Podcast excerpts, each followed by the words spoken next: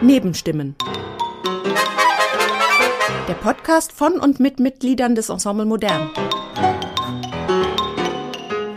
In Nebenstimmen hören Sie Gespräche von Ensemblemitgliedern mit von ihnen selbst ausgewählten Gesprächspartnerinnen und Partnern zu Musik, Kunst und Leben. Erfahren Sie, woran die Musikerinnen und Musiker gerade arbeiten und was sie persönlich beschäftigt. Liebe Hörer, willkommen beim Ensemble Modern Podcast Nebenstimmen äh, bei einer weiteren Folge ich bin Hermann Kretschmer, äh, äh, schon sehr, ziemlich lange Ensemble Modern Mitglied. Und heute ist bei mir wieder Heiner Goebbels zum zweiten Mal. Willkommen, Heiner. Ich freue mich, dass das nochmal geklappt hat. Ähm, ja, und ähm, wir haben ja letztes Mal eigentlich ein, ich fand ich, ein sehr schönes Gespräch gehabt und dann haben wir uns überlegt, wir könnten das einfach mal weiterführen. Vielleicht heute nicht so äh, äh, geordnet wie das letzte Mal. Aber ich möchte dich erstmal fragen, wir hatten ja vor zwei Wochen unsere vorerst letzte Aufführung von Liberté d'Action in Antwerpen. Und äh, was hat dich in den Wochen danach bis heute so beschäftigt? Einfach mal so als. Oh. Oder möchtest du da lieber nicht drüber reden? nein, ich weiß nein, nein. nicht. ich würde, ja, ich habe mich tatsächlich, ich habe über dieses Stück nachgedacht, weil, weil ähm, wir ein bisschen Abstand haben und auch davor ein bisschen Abstand hatten und habe nochmal überlegt, ob ich an einige Stellen nochmal rangehe, über die ich mit dir dann nochmal sprechen muss. Vielleicht eine Szene zu kürzen, eine andere zu stabilisieren. Also ich hatte eine, da ist noch ein bisschen Luft. Ah, ja. Ja, und die nächsten Aufführungen, die haben wir in Rom im Sommer und dann in Paris. Und ich dachte, da habe ich genug Zeit, darüber nachzudenken und auch mit David Bennett, der den Hauptpart als Schauspieler, Performer hat, äh, das vielleicht auch schon ein bisschen vorzuprobieren. Also es bleibt in Bewegung. Ja, das ist äh, interessant. Wir haben ja auch wirklich jetzt ein bisschen Zeit, eventuell uns über ein paar Kürzungen noch Gedanken zu machen. Ähm, jetzt war es so, letztes Mal haben wir ganz ausgiebig über deine, äh, deine Werke insgesamt insgesamt gesprochen und ich bin überzeugt, wir können jetzt noch fünf oder sechs Podcast-Folgen damit verbringen, weil äh, dein Werk einfach so äh, gigantisch groß ist auch. Ich bin einfach alt. Nein, nicht und, nur, würde ich sagen. Ja. Aber es ist ja so, äh, dieses äh, ist ja auch ein Ensemble Modern Podcast ja. und ein bisschen Sinn dieses Ensemble Modern Podcasts ist auch, äh, sozusagen aus der Perspektive der einzelnen Mitglieder, die jeweils in den Folgen da sind, so ein bisschen eine Perspektive aufzuführen oder ein, eine Facette, die man sonst normalerweise in den Konzerten gar nicht so mitkriegt. Und, Und du hast morgen, morgen hast du, glaube ich, eine Premiere, ne? Ja, morgen habe ich eine, äh, eine Sendepremiere von einem äh, Hörstück. Ja. Ähm, ähm, Long Distance Meditation. Eigentlich fast gar kein Hörstück so, sondern es ist mehr eigentlich eine radiophone Installation. Also es gibt morgen Abend im SWR ab 23 Uhr, morgen ist der 19. Februar, genau, äh, wo ein älteres Stück von mir und ähm, in der Zwischenzeit als Pausenmusik auch ein paar Klavierstücke und dann äh, dieses äh, äh erstgenannte Stück präsentiert werden. Und nun ist ja, es ist ja so, ganz relativ viele Mitglieder vom Ensemble Modern haben sich auch im Prinzip schon von Anbeginn dafür interessiert, wie ist das, äh, selber Stücke zu konzipieren, Hörstücke zu machen oder zu komponieren. Äh, hast du das, wie war das aus deiner Sicht? Wie hast du das wahrgenommen? Erstmal mit großem Interesse, auch mit großer Bewunderung. Also einige von euren Kompositionen oder von ehemaligen äh, aus modernen Mitgliedern, die inzwischen auf großen Festivals mit großen Orchestern arbeiten. All das habe ich mit, mit großer ja, Admiration habe ich das wahrgenommen. Auch deine beiden Hörstücke habe ich jetzt gehört.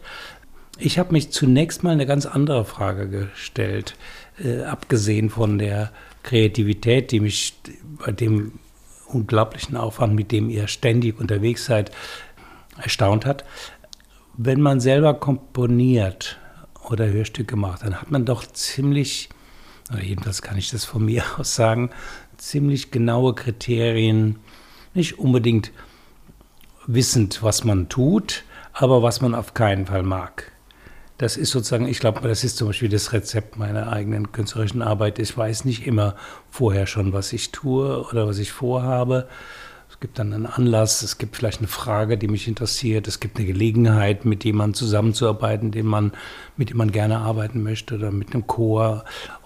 Aber vor allem weiß man, was man nicht sehen und hören will. Und ich habe mich gefragt bei einem Instrumentalisten, einem Solisten, der sich doch ständig wieder, wie du, ständig einer Vielfalt von Ästhetik zur Verfügung stellen muss. Komponisten aus aller Welt, Komponistinnen aus aller Welt. Wie, was macht der eigene Geschmack dabei? Also gibt es viele Stücke, wo du denkst, ach nein, ich werde das schon wieder ins Programm nehmen. Oder, oder ähm, ich spiele das zwar, ich versuche so gut es geht, aber ich werde versuchen, meinen Einfluss geltend zu machen, dass diese Komponistin oder dieser Komponist vielleicht nicht demnächst nochmal ein Stück von uns für uns schreiben soll. Oder also einfach diese Fragen von sehr persönlichen ähm, Geschmack und, und äh, Ästhetik, die man über die Jahre herausbildet. Wie spielt die in der Probenarbeit rein? Weil man kann das doch nicht voneinander trennen. Und das wird in zunehmendem Maße, wenn ihr eine ganz eigene kompositorische Ästhetik entwickelt, wird, könnte ich mir vorstellen, dass das zum Problem wird. Ja und nein. Es ist so, ähm, das, was du schilderst, ist etwas, was auch tatsächlich da ist, aber was sich auch entwickelt hat. Wenn man also mal die Zeit zurückdreht, so vor 30 Jahren, da, ähm, hat, also wenn ich von mir spreche, hat, hat, war das für mich eine unglaubliche Herausforderung, Pianist zu sein, alles spielen zu können, alles machen zu wollen, alle Ästhetiken auch, verschiedenen Ästhetiken zu realisieren, mit meiner, mit meinen Hilfsmitteln, also am Klavier zu sitzen und äh, Ensemblestücke aufzuführen und gleichzeitig ein, äh, äh, so eine Art eigenen Geschmack äh, sozusagen zu entwickeln, unabhängig davon. Also ähm, äh, ich bin dann ja auch nicht unbedingt immer aufgetreten, wenn ich eigene Sachen gemacht habe. Ich habe zwar auch äh, als Pianist sehr viel eigenes gemacht, aber nicht nur. Und äh, vielleicht ist auch in gewisser Hinsicht äh, zum Beispiel das, das äh, Medium des Hörspiels für mich eine Art Reduktion von allem, von allen, von, von Instrumentalmusik, von äh, Solomusik, also so eine Art ähm, äh, neuer Schmelztiegel, um erstmal Material zu sammeln. Also das waren für mich von, von meinen, äh, von meinen äh, kompositorischen Arbeiten her diese zwei, zwei äh, Säulen. Einerseits diese totale Entfernung vom Instrumentalklang und andererseits im Instrumentalklang äh, dann schon eher, sagen wir mal, die, Redu die, die Art und Weise, Sachen äh, zu reduzieren. Also immer äh, das Instrumentale immer mehr zu reduzieren auf einen Ton oder auf einen Klang. Äh, das, war, äh, das war sozusagen der Anfangspunkt. Ja? Also es gab so natürlich, wenn man anfängt als Komponist, du hast ja auch angefangen mit sehr unterschiedlichen Medien eigentlich. Du hast ja, du warst äh, natürlich, ich glaube, ich schätze mal, in, jeder, in jedem Ensemble, wo du warst, warst du äh, sehr stark äh, im, im, Prozess des Findens einer Konzeption beteiligt und hast auch deine Stücke äh, immer schon spielen lassen. Aber äh, ich, ich, könnte mir auch vorstellen, dass für dich auch verschiedene, äh, verschiedene Formen von Anfang an immer da waren. Oder Medien, sagen wir. Ja, aber ähm, natürlich. Und gerade die Vielfalt hat mich interessiert und deswegen habe ich auch immer mal wieder äh, große mh, hm, Bewegungen gemacht. Also mal wegen, nach, nachdem ich ein, mehr ein Theaterstück komponiert oder geschrieben oder inszeniert hatte, dann habe ich wieder komponiert und danach musste ich auch wieder mal ein Theaterstück machen, also um die oder mal ein Hörstück. Ähm, das ist absolut richtig. Aber ähm, ich, ich, du bist ein bisschen ausgewichen, vermutlich, weil die Frage, äh, wie die Herausbildung einer eigenen präferierten Ästhetik, das Spielen im Ensemble von Stücken, die davon sehr weit entfernt sein mögen, ähm, wie beeinflusst das? Ja, da will ich aber auch. Äh, auch gerne nochmal ausweichen, ja. vielleicht weiche ich aus, aber äh, ich muss zugeben, dass äh, ähm, ich sehr oft äh, mir vielleicht auch diese Frage gestellt habe, was ist denn überhaupt ein Konzept? Aber ich habe immer die Frage dann letzten Endes zugunsten der Antwort, also mit der Antwort beantwortet, es in dem Sinne ein Konzept gibt es nicht. Es gibt nur eine, eine, eine, Aus, ein, eine Art Auswahlverfahren, mit dem ich bestimmte Dinge äh, filtere und oder verändere. Aber ähm, ähm, und da muss ich sagen, habe ich doch auch sehr viel durch dich gelernt, weil du hast gerade in deiner, in der Zeit, wo wir dich kennengelernt haben oder so, da hast du auch jeglich, jegliche Form von Ästhetik eigentlich abgelehnt. Sondern du hast gesagt, zum Beispiel hast du gesagt, ich habe keine Fantasie. Ich, hab, ich arbeite mit Materialien, die aufeinandertreffen oder die ich vorfinde. Ja. Was Und, auch eine ästhetische Konzeption gut, ist. Gut, ja, aber äh, äh, zu entscheiden, ich habe keine mhm. Ästhetik, ist ja mhm. dann auch eigentlich eine ästhetische. Äh, also kein Stil, habe ich gesagt. Ja, ich habe keinen Stil. Ja. Ähm, ich glaube jetzt beim Nachdenken, dass vielleicht die Antwort auf die Frage, die ich dir gestellt habe, auch so aussehen könnte, dass man, ich stelle es mir jedenfalls vor, ich habe nie in einem Ensemble für zeitgenössische Musik gespielt, dass man eigentlich als einer dieses Ensembles ohnehin den Überblick dessen, an, an was man gerade beteiligt ist, nicht wirklich hat. Das. Dass man, dass man denkt, ach, was ist, vielleicht denkt man tatsächlich, ach ne, was ist denn das für ein blöder Rhythmus? Und plötzlich merkt man, aha, ach so, das geht ja in eine ganz andere Richtung, weil die, die, die Bläser machen jetzt das und okay, äh, es gibt eine Dimension, die kann ich aus dem Ensemble im Grunde gar nicht beurteilen. Das ist richtig. Ist das vielleicht auch so, das ist, auch so ein ist, Mechanismus? Der, das stimmt. Der, der das stimmt. Und das ist macht. vielleicht auch ein, ein äh, Punkt, der für jeden, der im Ensemble spielt, wichtig ist, dass er das je, jedes Mal bei positiven äh, Erfahrungen oder bei negativen Erfahrungen runterbrechen muss und sagen, ja. pass auf, äh, das ja. ist zwar so und so, aber es ist nur ein Teil des Ganzen. Ja. ja? Das ist natürlich äh, eine Sache, äh, die ich dann die man dann äh, ganz anders betrachtet, wenn man als Komponist alleine dasteht und irgendwas konzipiert für eine, für eine äh, für ein großes Ensemble oder sei es auch nur ein Hörstück oder ja. ich habe von den beiden Hörstücken mochte ich auf jeden Fall habe ich einen spontan sehr starken Zugang gehabt zu dem Long Distance Piece äh, Dazu muss ich gleich sagen, äh, aus unserem letzten Podcast, das hat mich am meisten, dieses, äh, diese Situation, die, die, du geschildert hast, bei der Entstehung von Schliemanns Radio, wo, er irgendwann, wo du irgendwann entschieden hast, keinen Text zu verwenden. Und äh, das, war, das Stück war ja schon quasi zu dem Zeitpunkt fertig, aber es, ich habe nochmal gemerkt, das war für mich auch eine Befreiung, weil ich gemerkt habe, ich kann jetzt eine mehr oder weniger musikalische Struktur wie von dem, äh, von dem äh, mechanischen Klavier zusammenbringen mit Klängen, die mehr sozusagen äh, zu sich selber finden. Vielleicht tun sie das ja auch nicht, ich weiß es nicht, aber mehr so im Sinne von, von John Cage, dass jeder Klang sozusagen für sich steht und er kann eine, auch eine musikalische Bedeutung gewinnen, aber auch im Nichtgewinnen dieser Bedeutung kann er musikalisch sein. Absolut. Ja. Das ist, also ich bin, äh, ich, das kann auch ein Nachteil sein ich höre, wenn ich Geräusche höre, höre ich eigentlich immer Tonhöhen. Und äh, deswegen ist eigentlich der Bezug dessen, was da in der Landschaft oder in der Industrie oder in, dem, in der Atmo, die du benutzt hast, zu der du spielst, was da passiert, ist für mich immer zunächst musikalisches Material.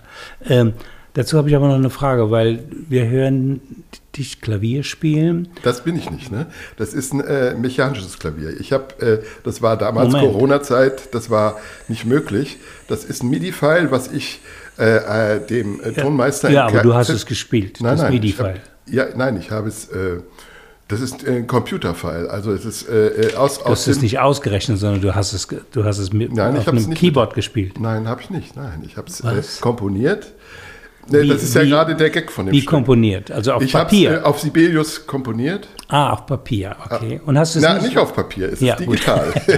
ist, äh, genau so. Und, äh, und dann habe ich einen MIDI-File davon erstellt. Und das hast das, du aber gehört?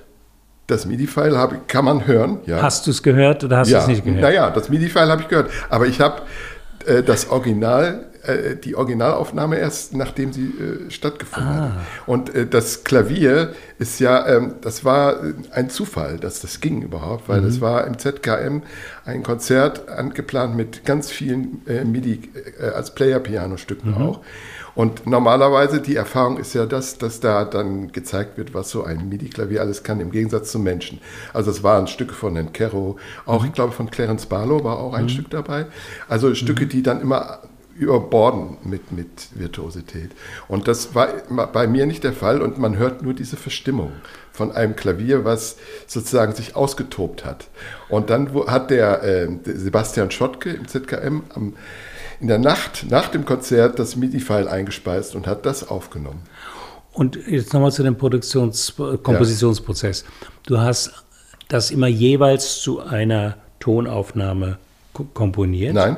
Auch nicht. Das ist, das ist ganz zufällig. Ganz, ja. Das ist zufällig das ist, Zusammenstoßen nein. von der Tonaufnahme, die du ausgewählt hast? Ja, das, äh, ja, die Situation war ja die. Ich wollte eigentlich, das sind eigentlich, das ist ein großer Zyklus von drei einstündigen Klavierstücken und die wollte ich eigentlich hier in Frankfurt spielen, draußen. Also äh, mit einem sehr schönen Raum, der mir davor schwebte. Mhm. Das ist äh, der, der, der, Innenhof des Main-Triangels.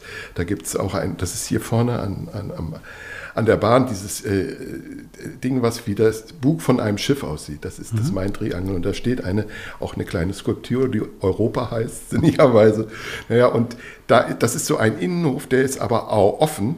Und man hört Züge, man hört Autos, man hört äh, mhm. äh, alles Mögliche. Und diese Geräusche, diese Environment-Geräusche, die waren mir wichtig für die Stück. Die wären einfach wichtig für die Live-Aufführung. Aber dazu ist es nicht gekommen. Und dann habe ich beschlossen, äh, dass äh, den Mittelteil für den SWR so zu ähm, ähm, produzieren, aber es war auch noch nicht, äh, das war noch nicht äh, der Endpunkt. Nein, dann kam die Möglichkeit, dieses zweite Stück zu produzieren beim ZKM, indem ich dieses MIDI-File verschickt habe und das wurde eingespeist. Und dann kam mhm. erst die Idee, äh, ja, wie kann man denn die Environment-Klänge äh, sozusagen künstlich herstellen? Ah. Und dann habe ich plötzlich gemerkt, Mensch, ich habe ja eigentlich wahnsinnig viel Tonaufnahmen aus ja. den ganzen Konzertreisen, die ja. ich in, der, in, den letzten zehn Jahren gemacht habe und habe dann sozusagen dieses Material äh, geordnet und, und angehört und dann habe ich das angelegt. Ja, ach, ich habe mir etwas völlig anderes vorgestellt. Ja. Ich dachte, du hast den Ort auch noch im Kopf, hörst es an und spielst dazu auf dem Klavier oder komponierst sozusagen mit dem Klang des Klaviers. Nee, das sind zwei vollkommen verschiedene Materialien, okay. die später zusammen. Äh, zusammen. Äh, deshalb heißt es auch Long. Also das Long bezieht sich einerseits, dass es natürlich ein unverschämt langes Stück ist, eigentlich, mhm. aber auch gleichzeitig sind die Distanzen auch zum Teil sehr lang, also jetzt mal äh, mental gedacht, zwischen den einzelnen Orten. Ja. Aber das Wichtige ist, dass die Orte letzten Endes gar keine Rolle spielen, weil sich, nee, weil sich diese, es gibt keine charakterisch oder sehr wenig charakteristische Klänge aus dem Land, aus dem sie stammen, also, sondern es, es ist eher sozusagen so, wie nennt man das, äh, ähm, eher vereinheitlicht. Ja, es ist, aber es gibt doch ein paar sehr direkte Bezüge, ja. zum Beispiel bei dem Chopin am Ende. Ja, ähm, bei dem Chopin, der hat ja. sich aus dem Material entwickelt und das ist eigentlich eigentlich das Originalstück, nur die Melodie bleibt hängen. Ja. Ja. Ja, Und da ist aber die Übertragung komischerweise von dem Mini-Klavier sehr schlecht gewesen. Das heißt, manche Akkorde bleiben hängen und das fand ich interessant. Total. Weil, weil gerade so ein konventionelles altes Stück was du ja auch sehr gut kennst. Das ja. hast du ja neulich mal gespielt, da habe ich, hab ich schon die Ohren aufgehört. Ich habe das sogar schon mal in Warschau gespielt. ja. Backst Backstage. Obwohl es da wahrscheinlich nicht entstanden ist. Äh, nee, wahrscheinlich nicht. Das ist eher in Paris. Ja. Ah, ja gut, aber das ist ein interessanter, es ist sozusagen noch interessanter, weil mich natürlich gerade, ich weiß nicht, ob wir darüber letztes Mal doch darüber sprachen, wir die Nicht-Intentionalität des Komponierens äh, interessiert. Also wie etwas zufällig und auch glückhaft vielleicht zusammenkommt, besser als man es hätte und vor allen Dingen entspannter, als man es hätte planen können. Ja, das, dieses Klavierstück ist halt, das ist eine Art ganz freie Erinnerung an alles das, was ich gespielt habe, äh, wobei ich im, äh, das gebe ich auch wirklich zu, äh, in der Erinnerung, wenn ich äh, irgendwie nicht, nicht mehr spielen könnte oder ich, und würde für mich spielen, dann sind, ist die Erinnerung eigentlich an Morten Feldman eigentlich für mich doch die wichtigste. Dominant. Das, das ja. hört man auch. Ja. Aber das, da, dagegen habe ich auch nichts, weil es ist kein, es ist dann wiederum auch nicht Morten Feldman. Aber äh, diese Art und Weise, äh, gerade auch bei dir, damals, als du uns freundlicherweise bei der Ruhrtrinale eingeladen hast, dieses lange Stück zu spielen, äh, muss ich sagen, ist das etwas, was auch für mich äh, schon so eine Essenz äh, berührt. Ja. Also auch das, nicht nur des Musikmachenden, des Musikers, sondern auch äh, von jemandem, der etwas konzipiert und das dann auch äh, sozusagen Ja. äh, vertritt. Auch, nee, auch die Dauer und auch die Art des Hörens, die es provoziert. Also ich erwische mich jetzt in den letzten Jahren zunehmend dabei, dass ich eigentlich zu Hause nichts anhöre. Und wenn ich was anhöre, dann höre ich oft, lasse ich oft lange Morten Feldmann-Stücke laufen. Also zwei Stunden, vier Stunden, wie äh, die, dieses Trio. Und, Aber wie ähm, lässt du die laufen? Das ist gar nicht so einfach heutzutage, weil selbst auf YouTube kann man das. doch, äh, bei YouTube kann man, das, kann kann, ein- man das zwei Stunden laufen lassen. ja. aber nicht fünf Stunden. Äh, fünf Stunden wasch weiß ich nicht. Aber, aber man kann das äh, YouTube laufen lassen. Und das ist so wunderbar, weil alles, was passiert, was auf der Straße passiert, wer anruft, wer reinkommt, alles lässt sich letztlich in diese äh, ähm, einzelnen Klänge sozusagen äh, einordnen und darauf beziehen. Und das ist was anderes als Musik zu hören. Das ist irgendwie eine Art von Zeitverbringen, von Leben, von äh, Ästhetik auch. Ist eine Ästhetisierung des Alltags, könnte man, könnte man sagen, wenn man mit, mit Morten Feldmann mehrere Stunden zubringt. Und ähm, manchmal höre ich auch gerne zwei Dinge gleichzeitig. Äh, Also gerade in, in ähm, Stream, Stream-Zeiten, da gab's, gibt es ja sehr oft Ein- Einladungen, die man bekommt. Hier heute Abend haben wir die Uraufführung und man kann das live äh, bei, auf YouTube sehen. Und das habe ich schon öfters dabei erwischt, und da wart ihr auch mal beteiligt, dass ich, ähm, wenn ich mehrere Einladungen habe, die auch gleichzeitig anhöre. Also ich gab zum Beispiel ein Konzert von euch in Essen mit, ich glaube, mit afroamerikanischer Ah, ja. Musik. Und währenddessen gab es ein Jazzfestival, glaube ich, in Mörs. Ja. Und ähm, es hat mich beides interessiert und ich habe die beide über weite Strecken auch gleichzeitig gehört. Das und äh, funktioniert auch sehr oft. es funktioniert. Das Ja. ist unglaublich, ja. Es funktioniert, so wie deine Long-Distance-Klavierstücke mit den äh, Environments. Auch deine Überlagerung am Anfang von House of Call. Ja, also hoffentlich funktioniert sie. Und ähm, habe ich hab jetzt gerade, sind gerade dabei, das zu abzumischen. Wir haben jetzt äh, schon zwei Wochen im Studio zugebracht. Ja, das war Ja. ist ja auch noch mal, das würde mich auch noch mal interessieren, weil für uns war das in München dann schon, ich, ähm, ich, ich sage das mal nur für mich, ich habe das so empfunden, dass es für viele ein Schock war, dass wir plötzlich äh, beim House of Coal die Musik alleine spielen, ohne den Sampler. Ja. Weil das war für viele, glaube ich, irritierend.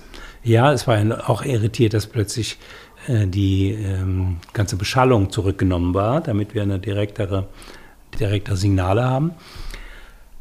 Zu unserer kompletten Verblüffung, auch der des Toningenieurs, funktionieren die beiden Aufnahmen wunderbar miteinander. Wir schneiden sogar hin, und her und äh, wenn man dem entsprechenden Hall wieder hinzufügt oder ähm, der Aufnahme im, beim Konzert den Hall subtrahiert, an eurer spielerischen Intention merkt man es nicht.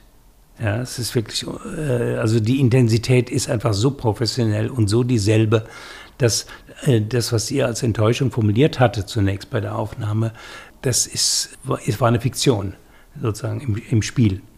Und ähm, bin sehr, sehr glücklich mit den Aufnahmen, sind sehr, sehr, sehr gut geworden.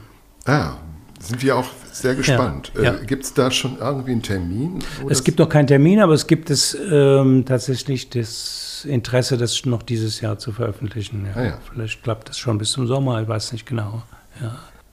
Im Gegensatz zu dem Long-Distance-Stück, was du gemacht hast, ist natürlich, es gibt eigentlich keinen größeren denkbaren Gegensatz, ist das andere Hörstück, was du, was, Ja. glaube ich, auch morgen gespielt wird. Ja, das ist äh, ein etwas älteres Stück schon vor Das ist ja fünf Jahren. komplett was anderes. Ja, aber, äh, was die ganze Breite deiner, deiner äh, Ja, gut, Arbeit- es sind sehr viele Spielereien dabei, Ja. muss man dazu Ja. sagen.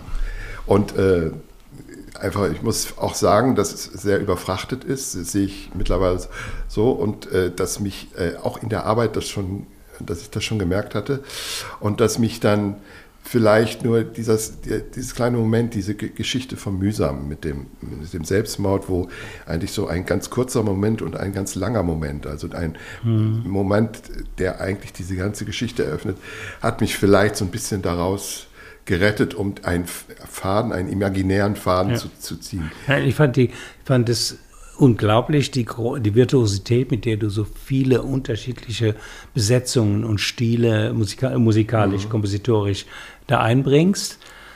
Stellt sich dann eher die Frage, sind das zu viele?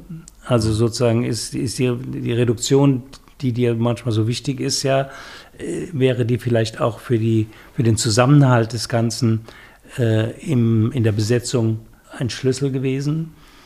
Ähm, es gibt ja wirklich, ist eigentlich mal, hat den Eindruck, jede, jede kleine Szene von diesen, weiß nicht, 39, Ja. 40 Szenen hat eine völlig andere Besetzung. Und das, sowas fliegt natürlich schnell auseinander. Aber für mich ist es nicht deswegen auseinandergeflogen, sondern was für mich irritierend ist, ist die Auswahl der Stimmen.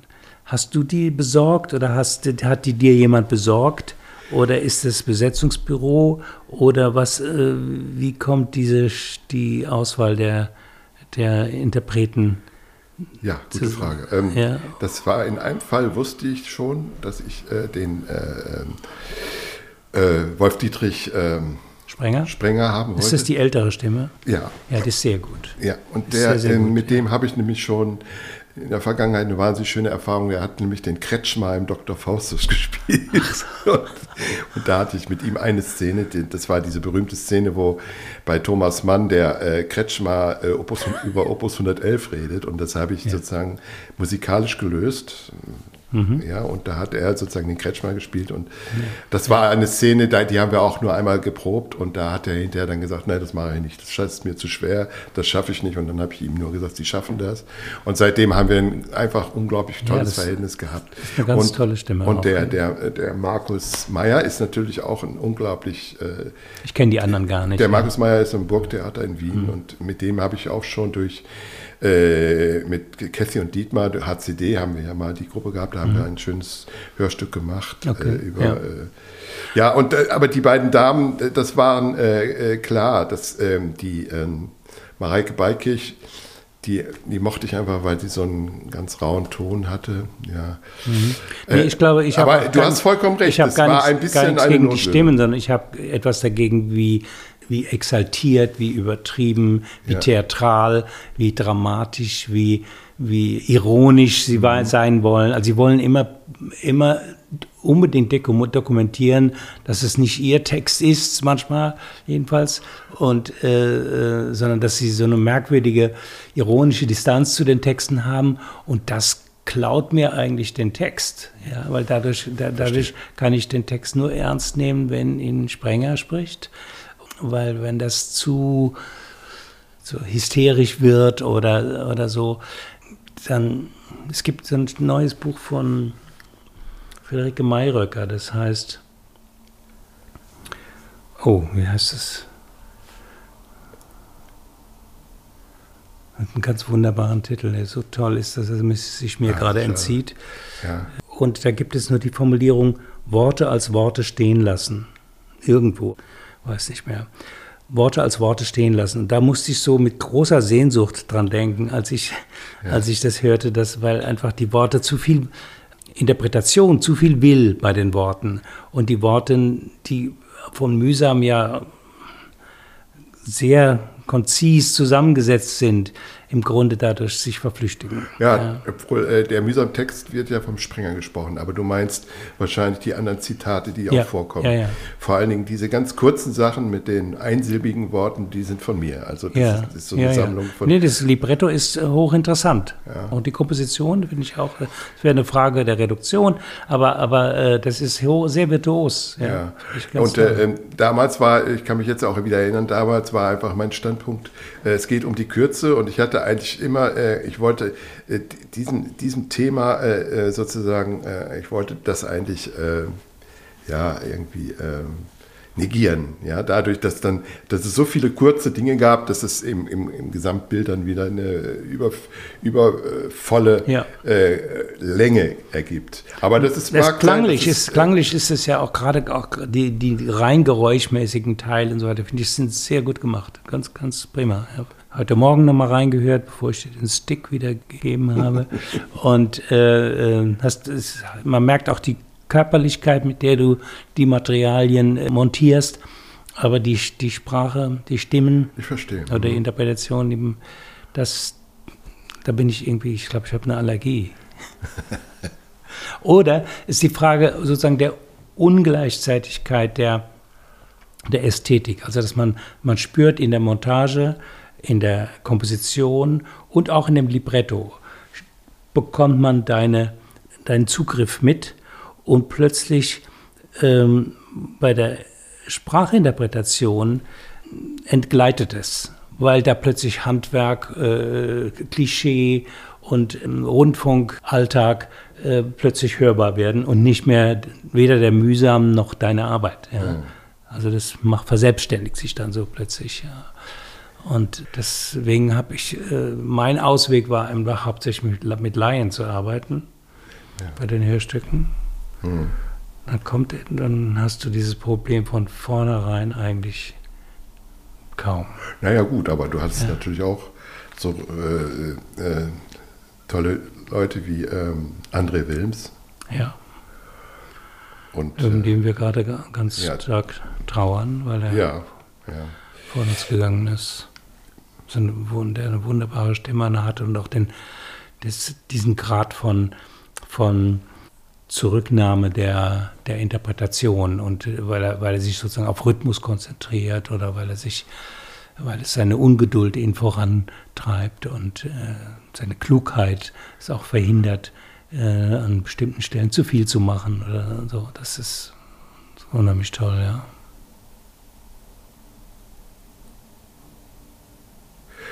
Gut. Vielen Dank, Heiner. Vielleicht ich danke dir. Gibt es ja noch eine Komm immer Folge. gerne wieder. Das ist schön. Herzlichen Dank. Ja, super. Das war Nebenstimmen, der Podcast von und mit Mitgliedern des Ensemble Modern.